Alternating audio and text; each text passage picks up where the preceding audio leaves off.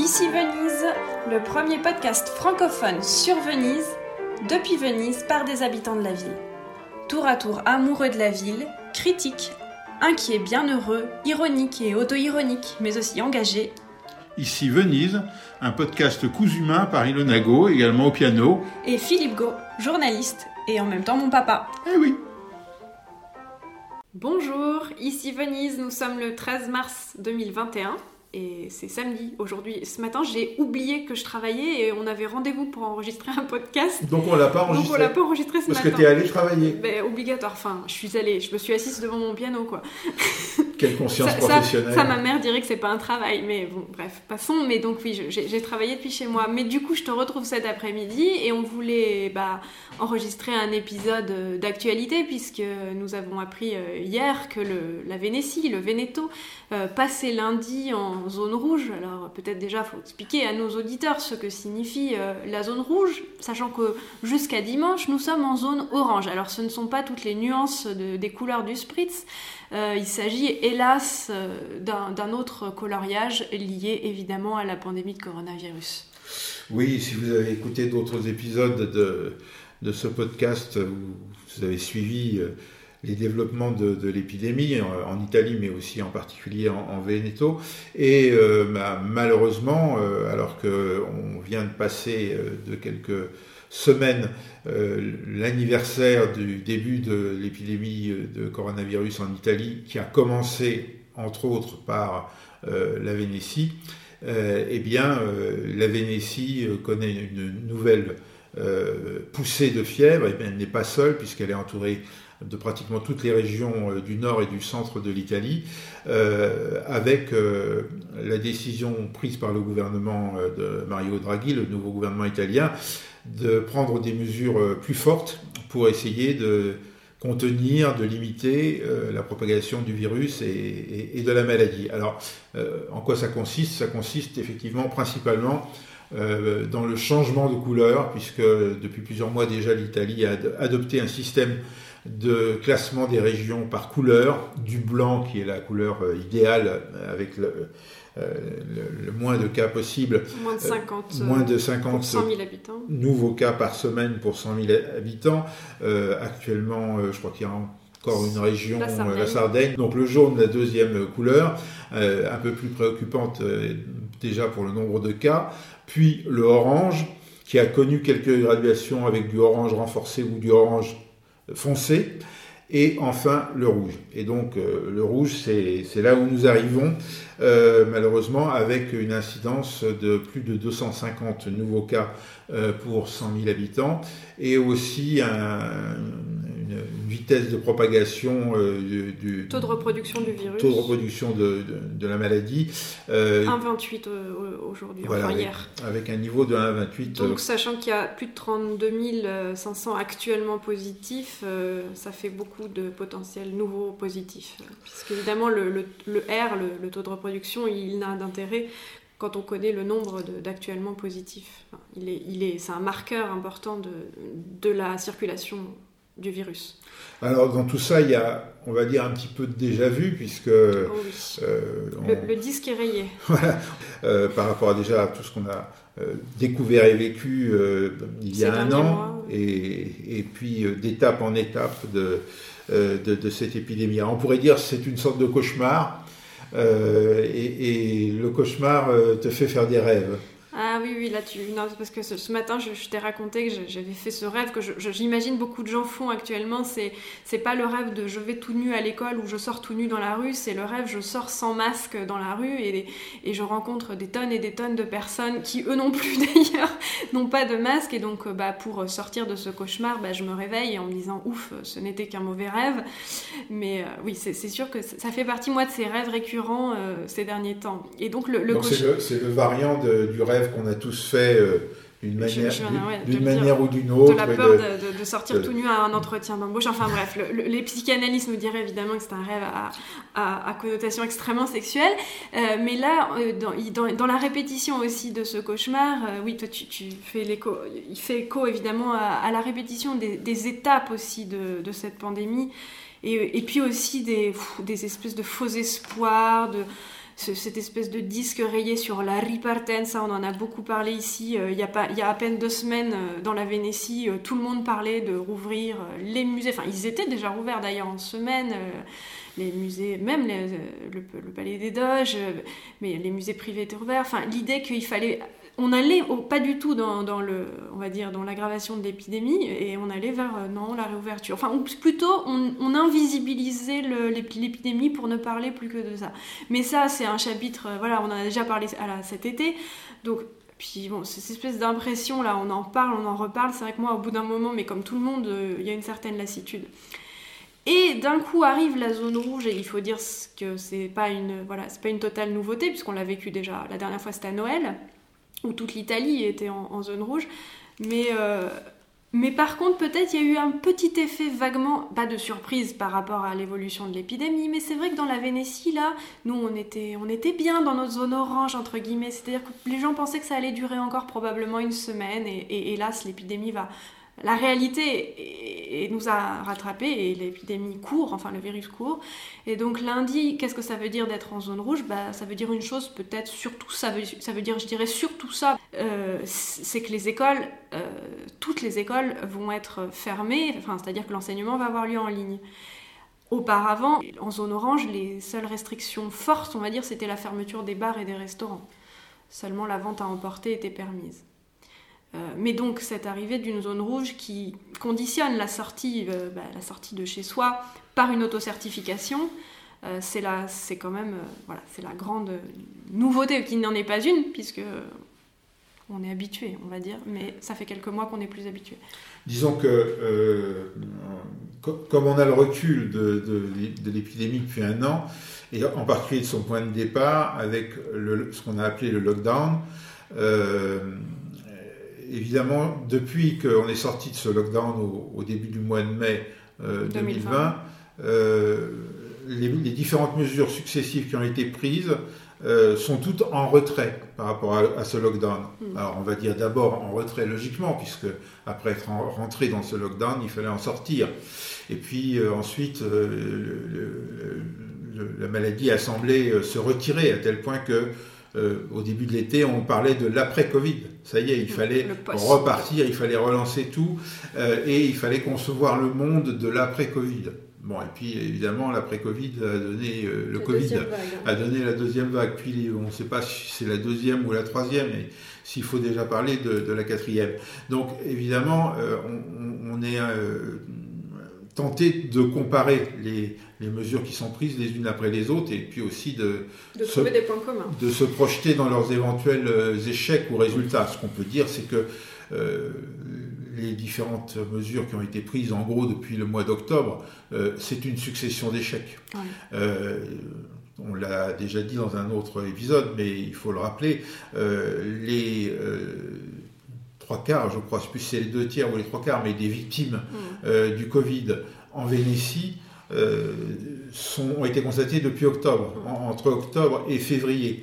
donc là, on arrive, on a 10 un peu plus de 10 000 morts euh, en, Vénéto depuis le début de la pandémie. mais on a passé d'ailleurs les 10 000 morts en même temps que l'Italie, enfin à 24 heures d'écart. du jour où l'Italie a, passé le, cap des, des, 100 000 victimes cumulées. Et donc parmi ces 100 000 victimes cumulées, 10 000 euh, victimes du Veneto, ce qui est intéressant à constater parce qu'il y a un peu moins de 5 millions d'habitants en Veneto, donc un peu moins de 10% de la population italienne, sensiblement moins euh, en Veneto, et 10% des victimes sont en Veneto. Donc on voit que le soi-disant exemple Vénète, dont on nous avait beaucoup parlé, notamment dans la presse euh, au cours du printemps dernier, il s'est purement et simplement évanoui, pour ne pas dire un terme plus dramatique, au cours de la deuxième vague. Oui, alors quand même, il y a, un sujet sur lequel euh, euh, on tourne beaucoup euh, en Italie depuis maintenant des mois, depuis environ six mois, depuis le mois de septembre, c'est la question des écoles. Et la, grande différence avec l'arrivée de cette zone rouge dans la Vénétie, mais dans tout un tas de régions du nord de l'Italie et, même du sud, puisque la région de, Rome, Naples, Naples est déjà en zone rouge, mais c'est que les écoles auront lieu, l'enseignement aura lieu en ligne. Euh, et, en fait, c'est comme si d'un coup euh, le, débat est, clos. avec cette, cette, zone rouge, puisque même les crèches, les primaires, les écoles de la petite enfance et ensuite collège-lycée auront lieu, l'enseignement aura lieu en ligne. Euh, jusque-là, c'était plutôt euh, à partir du, euh, de la deuxième classe de collège, donc la cinquième au lycée, qu'une semaine sur deux. Enfin bon, bref, il y avait toutes les nuances de l'enseignement en présence et de l'enseignement en ligne. Donc finalement, on dirait qu'il y a quand même quelque chose qui change entre les gouvernements précédents, notamment le deuxième gouvernement de Conte, qui n'arrivait pas à, à, trancher euh, cette question de l'école. Une question très polémique, puisqu'il avait une ministre, Zolina, qui était extrêmement présentialiste. On pourrait dire que depuis euh, la, sortie du lockdown, lockdown, depuis le mois de mai euh, dernier, c'était devenu un élément de doctrine du gouvernement que on pouvait tout fermer, mais on ne fermait pas l'école, en quelque sorte, parce que on avait érigé avec des justifications qu'on pourrait qualifier d'idéologiques, on avait ériger l'école en une sorte de valeur euh, supérieure. Et sûre, supérieure et sûre. Alors, il y avait les deux volets qui vont souvent ensemble, c'était de dire, comme souvent d'ailleurs autour de la culture, on a les mêmes argumentaires qui sont... Euh, dans tous les milieux. Hein. Qui sortent, c'est euh, cette activité est très importante, elle est essentielle, donc c'est l'avenir, c'est la formation de la jeunesse. Ça se défend, hein. Non, mais je ne critique pas, j'illustre le thème. Et puis, deuxièmement, et en plus, c'est pas là que se font les contaminations. Et donc là, en 15 jours du gouvernement Draghi et pratiquement 15 jours de silence, parce que la grande différence aussi euh, de style entre les deux gouvernements, c'est que euh, celui-ci ne dit pas beaucoup ce qu'il va faire, alors que le précédent disait beaucoup ce qu'il ne faisait pas, euh, ou ce qu'il envisageait de faire mais qu'il n'avait pas encore décidé. Là, en 15 jours, on a eu une, une sorte de retournement silencieux euh, pas développé d'ailleurs au plan idéologique, juste avec l'argument que euh, finalement c'est l'épidémie qui commande et que c'est les chiffres qui parlent. Oui, et d'ailleurs lui-même a dit euh, hier, hein, il a dit que finalement c'était d'ailleurs pas les mesures les plus restrictives possibles et qu'il y avait encore toute une graduation de, de, mesures plus restrictives encore qui pouvaient. Non, mais pour dire qu'on en était en effet pas au niveau d'un lockdown comme on l'a connu il y a un an. Mais c'est vrai que je dois dire moi-même j'ai été assez surprise de, de la la fermeture des écoles euh, en, zone rouge, c'est-à-dire de toutes les écoles, même des crèches j'ai l'impression, parce qu'on a, on a échangé évidemment dans les jours euh, qui ont précédé euh, cette décision de, placer en lockdown pratiquement toutes les régions du nord de, l'Italie qui n'y étaient pas encore, dont la Vénétie, on était dubitatif aussi bien l'un que l'autre. Alors j'ai l'impression qu'on on a été intoxiqué doublement. On a été intoxiqué en tant que entre guillemets italien, c'est-à-dire qui suivons la, la, vie et la scène politique italienne, euh, en particulier celle qui était marquée euh, dans ces derniers mois par le, gouvernement Conte et ses hésitations dans de nombreux domaines, dont celui-là. Et puis on a peut-être été intoxiqué aussi en tant que Français puisque en tant que Français, quand on regarde euh, ce qui se passe en France et les, euh, ces, annonces un petit peu schizophréniques du gouvernement et des ah, c'est un mot que j'aime pas. Hein. Oui, oui. oui j'aime pas utiliser des termes de psychologisation sur la, sur la vie politique. Mais bon, la, la, la, contradictoire, l'irrégularité, la double pensée, voilà, la double pensée de, de, certaines personnalités des ministres du gouvernement français qui arrivent, le ministre de la Santé par exemple, à, nous présenter des conférences de presse quasi hebdomadaires dans lesquelles il nous décrit euh, le, développement euh, de, l'épidémie en France, l'aggravation de la situation, euh, le, fait qu'il y a de plus en plus de personnes dans les thérapies intensives, le fait qu'on rejoint des niveaux de crête de vagues précédentes, et puis eh bien, on va réfléchir, euh, on va peut-être prendre des décisions si ça continue de s'aggraver. Et donc, euh, j'ai l'impression qu'on a eu cette double lecture euh, qui nous amenait à être incrédules. Oui, moi je dirais, et même une troisième lecture probablement d'intoxication, c'est la, lecture Veneto, c'est-à-dire en suivant l'actualité dans la presse locale vénitienne, c'est la, girouette Zaya, c'est-à-dire le, le, gouverneur de Vénétie, euh, qui un jour euh, nous dit euh, la situation est extrêmement grave, il faut absolument tout fermer, le lendemain qui nous dit mais non tout ira bien, on va pouvoir,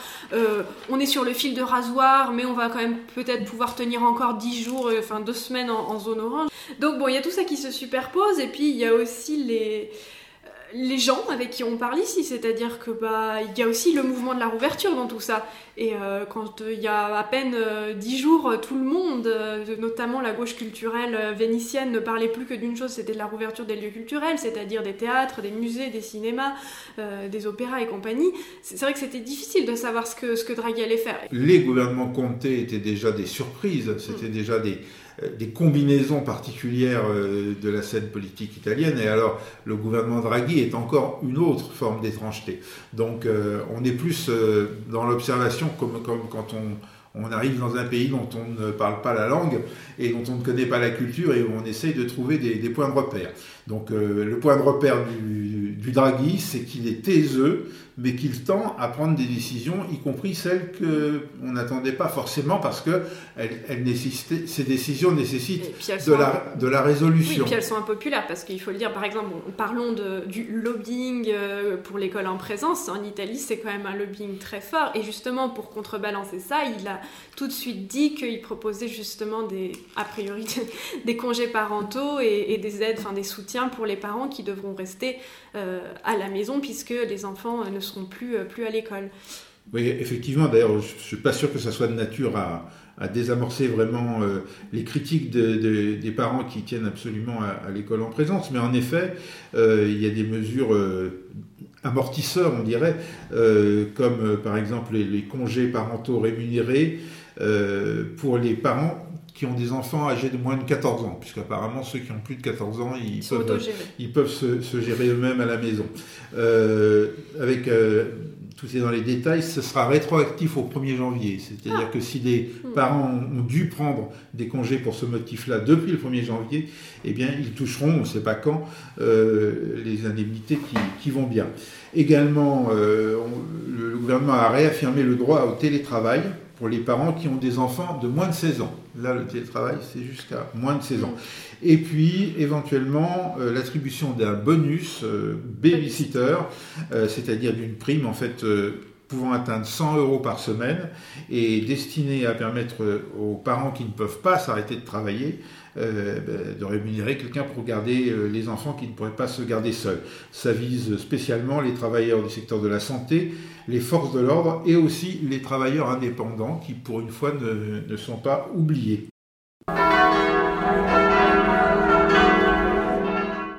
Bon, puisque lundi nous entrons euh, en zone rouge, et eh ben Philippe, euh, tu vas nous présenter une revue de presse rouge euh, ce matin, tu as eu le, loisir et le temps, euh, pendant que je travaillais, n'est-ce pas, de, lire les journaux. Mais Heureusement qu'il y en a qui bossent. Hein. Voilà, c'est ça. il faut dire une chose, c'est que tous les deux, hein, même moi, on est des grands lecteurs de presse, et notamment de presse locale. Donc on, vous a, enfin Philippe vous a concocté une revue de presse très vénétiano-centrée. Ben, je t'en prie, ici Venise Rouge alors? Oui, envoyez le jingle pour cette nouvelle rubrique de Ici Venise, parce que jusqu'à présent, il n'y avait pas de revue de presse. Donc voici venir la revue de presse. Alors d'abord, on voit fleurir un peu partout dans, la presse des, tableaux euh, qui disent qu'est-ce qu'on peut faire en zone rouge, puisque avant on avait qu'est-ce qu'on peut faire en zone jaune, qu'est-ce qu'on peut faire en zone orange, qu'est-ce qu'on peut faire. Ça, ça fait partie des grandes redites, ça par contre. effectivement, et d'ailleurs chaque euh, journal euh, se, se fend de de son tableau plus ou moins euh, bien fait. Euh, alors par exemple, eh bien, euh, vous saurez que les salles de sport et les piscines restent fermées. Elles restent fermées parce qu'évidemment, elles étaient déjà fermées en, zone orange. mais une autre information qui va sûrement intéresser pas mal de gens, c'est que la chasse est interdite. Ah, en, zone, rouge. Alors, on a évoqué la, question de, l'école et de la fermeture des, des écoles dans le cadre euh, du passage en zone rouge. Et euh, le Gazzettino, qui est un des journaux euh, régionaux de la Vénétie, nous donne une précision sur les élèves disabili. Alors, la traduction de ce, mot. handicapé, mais en italien on dit aussi diversamente abili, donc différemment, avec des habiletés différentes. Donc, en Italie, les, élèves handicapés vont dans les mêmes classes que, que tout le monde, c'est-à-dire que l'école est inclusive, à la différence de la France. Le Gazzettino euh, indique que euh, ces élèves pourront, malgré la zone rouge, continuer de se rendre dans les écoles et y être accueillis par les enseignants et éventuellement également accompagnés par leurs accompagnateurs et même des camarades de classe afin euh, que l'inclusion, la fameuse inclusion dont tu parlais, euh, scolaire, euh, soit maintenue. Donc ça, ça signifie beaucoup de choses. Ça mm. signifie que les écoles, en réalité, ne vont pas fermer comme on pourrait l'imaginer. Mm. Les écoles restent ouvertes, les enseignants viennent dans les écoles, une certaine catégorie d'élèves peuvent venir dans les écoles et l'enseignement à distance se fait, se fera depuis les établissements scolaires. Ça apporte beaucoup de nuances à cette idée que toutes les écoles ferment. C'est pour ça que j'ai retenu cet élément. Alors, il y a un autre élément de discours qui apparaît dans la presse à, la faveur des difficultés euh, de la campagne vaccinale, car euh, ici ah aussi, ici aussi, euh, il y a des difficultés en particulier avec le vaccin AstraZeneca, qui a provoqué plusieurs décès en Italie et un certain nombre d'autres cas plus ou moins graves d'accidents circulatoires ou de, thrombose, ou, de malaise tout simplement, ou de, fièvre. Voilà. Et euh, souvenez-vous, euh, il y a un an, un certain nombre d'experts disaient oui, mais euh, d'accord, il y a des gens qui meurent avec le Covid, mais ce n'est pas parce qu'ils meurent avec le Covid qu'ils sont morts du Covid. Sous-entendu, plein d'autres causes peuvent expliquer la mort de ces gens qui semblent mourir du Covid, mais qui sont seulement morts avec le Covid. Et là, on voit apparaître, toujours dans le Gazzettino, un expert euh, qui dit morire dopo, dopo, il vaccino non vuol dire morire a causa della somministrazione, c'est-à-dire mourir avec le vaccin ne veut pas dire mourir à cause de l'administration du vaccin. Voilà. Donc la même minimisation, en tout cas euphémisation. En tout cas la même volonté. Alors peut-être à raison, on n'en sait rien.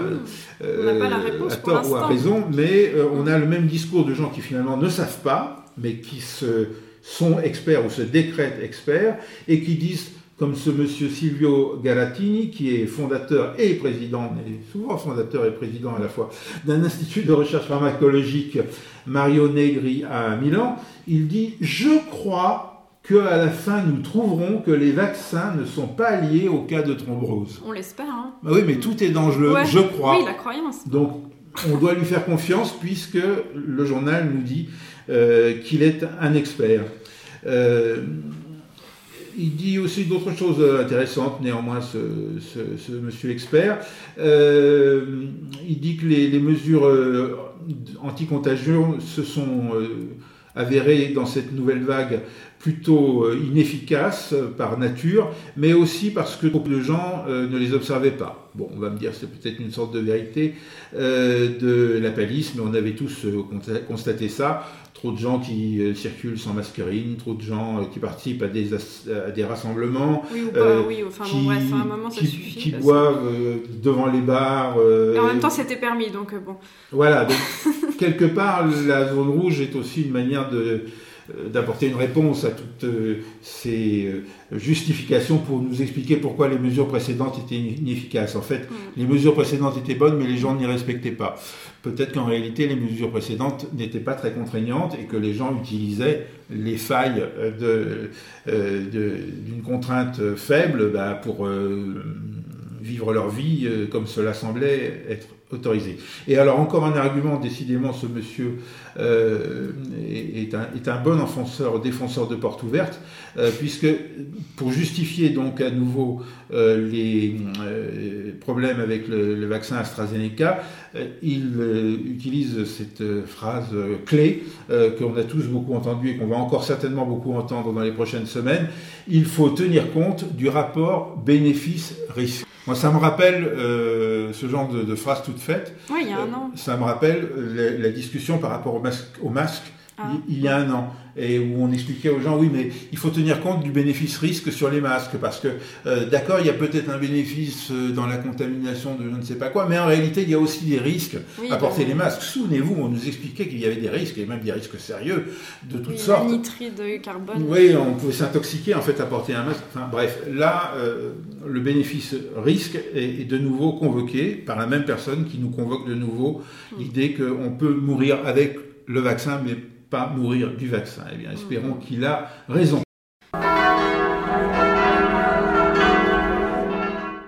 Toujours dans la presse locale et toujours dans le Gazzettino, qui nous apprend que le concurrent malheureux de Zaya, donc Zaya le président de la région Veneto, le gouverneur de la région, donc le concurrent malheureux de Zaya aux élections régionales du mois de septembre dernier n'a pas de chance non plus avec le vaccin. Ah oui, il a mal réagi. Alors Arturo Lorenzoni, c'est son nom, c'est un démocrate.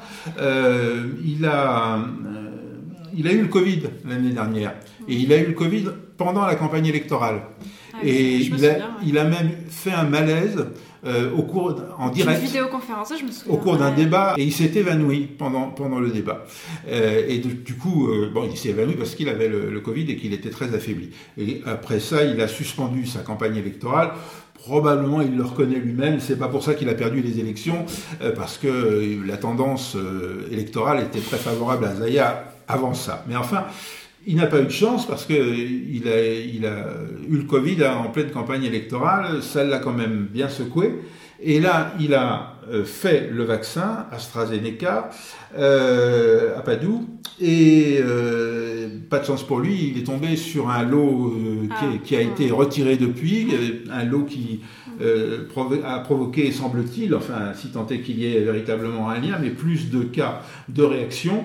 En tout cas, lui, euh, il a fait le vaccin, et il dit euh, j'ai 38 et demi de, de fièvre, j'ai mal à la tête. Euh, et je m'inquiète parce que euh, bah, je m'inquiète de la possibilité de, faire quelque chose de plus grave. Et surtout, il témoigne aussi, c'est un, enseignant, et il témoigne pour tous ses collègues qui, euh, bah, comme lui, soit ont déjà fait ce vaccin et s'inquiètent, ou tous ceux qui doivent faire le vaccin et qui ne savent plus trop quoi faire. Et il se lamente un petit peu du fait d'être laissé sans information de la part des autorités régionales. Rappelons qu'en Italie, ce sont les régions qui ont la compétence primaire euh, sur la santé. Et là, on a euh, Madame Francesca Russo, qui est euh, la responsable de la prévention à la région Veneto, qui répond en quelque sorte toujours dans le Gazzettino et qui dit que, d'après les informations qui sont à sa disposition, il y aurait sur 48 500 doses AstraZeneca administrées dans la région, on lui aurait rapporté 349 réactions dont 12, euh, parce que les premières indiquent qu'elles ne sont pas graves, et il y en a 12, 12 moins légères. Mm. Euh, donc 349. C'est un, un, doux euphémisme pour dire que c'était probablement grave. Que c'était plus sérieuse, grave. voilà, Je ne sais pas. Mais en tout cas, euh, voilà pour, l'information euh, sur euh, cette situation. Il faut dire que depuis hier également, ça c'est euh, également la Nuova qui le rapporte, en, Vénétie, ou plus précisément dans le Veneziano, c'est-à-dire la, province de Venise, les campagnes de vaccination massive des enseignants à l'AstraZeneca sont fortement perturbés par tout ça. Et jusqu'à présent, euh, les enseignants répondaient massivement, ils sont convoqués pour venir se faire vacciner. Jusque-là, euh, il y avait un taux très élevé de de 98% de présence à la, à la, vaccination et ce taux s'est effondré au niveau de 50% euh, ah, quand même, ouais. hier. Voilà, et puis pour changer un petit peu de, thème, euh, grâce euh, au maire de Venise, Luigi Brugnaro, on ne va pas parler, pour finir la revue de presse, de Covid, puisque hier, euh, le maire de Venise a posté un tweet adressant ses félicitations au corps de la police locale euh, vénitienne. Vénitienne, oui, euh, qui, euh, dit-il, écrit-il, grâce à la collaboration internationale, s'il vous plaît, garantie par le CCPD, je ne sais pas ce que c'est, de Modal Le Freinet, mais donc c'est... C'est la, police de la douane, c'est la ah, police ben doganale. La police de la, douane française a identifié et sanctionné cinq jeunes Français auteurs d'une dangereuse performance euh, parcours, entre guillemets, à Venise au mois d'octobre dernier. Et il conclut non moliamo. on lâche rien. Voilà. Et alors, là, pour éclairer un petit peu le sujet, euh, juste après ce tweet, par coïncidence, Comme de par le, hasard. quotidien local de Venise et Mestre, La Nuova, a publié un article rappelant euh, cette performance euh, des jeunes Français euh, qui sautaient du pont, euh, Se jeter dans l'eau. escalader, les, escalader les murs, s'accrocher aux grilles, enfin voilà, quelque chose de spectaculaire qui évidemment a fini sur les réseaux sociaux et qui finit mal puisque Ouais. euh, la- euh, il, se- il se voit attribuer euh, des amendes pour un montant total de 4435 euros et 20 centimes, n'oublions pas les 20 C'est centimes, pour 14 in- infractions euh, différentes euh, sur les 5 personnes. Il va falloir qu'ils fassent une petite division pour savoir co- combien ça coûtera à chacun d'entre eux, s'ils font par égal ou si chacun prend euh, les amendes pour les euh, méfaits qu'il a commis individuellement. Euh, et en plus, une mesure de DASPO. Alors, Ah. on a dit un jour qu'on parlerait du DASPO, Oui, je ne sais pas si on va le faire aujourd'hui. Non, mais pour la faire courte, le DASPO, c'est le bannissement de Venise. C'est une mesure très ancienne qui, qui date déjà de la période de la République sérénissime. Et, et très souvent, euh, dans, le, dans les temps contemporains, le DASPO euh, eh bien, s'abat contre les méchants touristes qui osent bah, braver des, des interdits et surtout insulter le décor de Venise, donc euh, briser l'ordre harmonieux de la ville, et notamment donc, euh, en, en sautant partout et en se jetant dans, dans l'eau. Et donc, euh, souvent, le, le DASPO, donc le bannissement de la ville, bah, dure quelques heures, parfois 24, parfois 48 Là, heures. c'est 48 heures. Ah voilà, deux jours. Bon, bon ça va. Si j'ai bien compris la manière dont ça fonctionne, c'est s'ils reviennent à Venise, Ah on leur notifiera le DASPO. Et donc, arrivant à Une Venise, sorte de petite quarantaine. ils, une- vont, ils vont devoir quitter Venise pour 48 heures. Ouais, il, il suffira d'aller dormir sur la terre ferme hors de la commune de Venise. On leur proposera peut-être un itinéraire dans les Dolomites ou que sais-je, euh, dans les Bouches du Pau, euh, avant de pouvoir revenir à Venise. C'est une mesure euh, vexatoire, mais qui euh, a un petit côté comme ça spectaculaire. L'interdiction, l'interdiction de séjour euh, à Venise. Et, et bon, et puis là, peut-être, je sais pas si, si tu comptais en parler, mais à propos de, de multa, donc d'amende, il y a, il y a l'histoire du Comitato No Grandi Navi, qui, qui a été notifié par la capitainerie du port d'une amende de 14 000 euros euh, pour plusieurs militants No Grandi Navi pour une manifestation euh, qui a eu lieu dans l'eau euh, en 2017. Et, euh, et donc, euh, bah, on en a pas mal euh, entendu parler aussi dans, dans la presse locale, puisqu'ils ont lancé un, un crowdfunding pour, pour euh, bien rembourser ce- cette, cette multa. Euh, ils espèrent récolter jusqu'à 20 000 euros. D'ailleurs, on a lu partout qu'ils avaient pris 20 000 euros d'amende, alors que c'est faux, c'est 14 000 euros, ce qui est, ce qui est, ce qui est beaucoup, hein, mais c'est pour, les, c'est pour les frais d'avocat, les, les, les 6 000 euros en plus. On va faire une proposition, je ne sais pas si elle sera suivie des faits. C'est que si le comité des No Grandi Navi réussit à collecter 20 000 euros euh, pour payer ses amendes, alors qu'en réalité elles ne se montent qu'à 14 000, il pourrait faire un geste et payer les, les Les amendes avocats. Des Français euh, qui, ont, qui ont fait leur petite performance voilà. euh, sur, euh, euh, les- les monuments de Venise et qui, qui sont mis à l'eau eux, aussi. C'est vrai que là, on- il y a un fil qu'on suit, là, c'est se jeter à l'eau. Se jeter à l'eau pour Venise, se jeter à l'eau contre les Grandi Navi, parce que, euh, sérieusement, euh, euh, enfin, une manif sur l'eau, euh, quand il y a parfois des forces de l'ordre, c'est c'est pas, voilà, c'est c'est pas de tout repos. Et donc, et puis dès l'épisode précédent, où, n'est-ce pas, nous vous avons parlé de, des bains de Venise. Donc, finalement, ce que Tu je vas voir qu'on va, on va se voir notifier. nous aussi le, Le DASPO, DASPO. et puis alors attention à la multa. Bon, en fait, là, je me j'étais en train de me dire, mais, mais les bars sont fermés, mais, mais en fait, euh, notre café euh, commentateur de presse fonctionne porte grandes ouvertes. Enfin, on, on voit que le- les deux piliers de bar de Venise, Et on fait on bar- a, et on n'a pas de spritz sans main. On fait pilier de bar à la maison sans spritz, mais euh, on vous a invité à, à participer à, à cette À conversation. la chronique locale. Voilà, on espère que vous nous avez suivis jusque-là et on vous remercie pour votre fidélité. Et attention, et à très vite. Et n'hésitez pas à nous laisser un petit commentaire sur les réseaux sociaux. On est sur Twitter et sur Instagram, ici.venise sur Instagram. À très vite. Et puis comme avec la zone rouge, on va avoir plein de temps, on va sûrement faire d'autres épisodes prochainement. Ah oui, on verra. on verra. Allez, au revoir, à bientôt.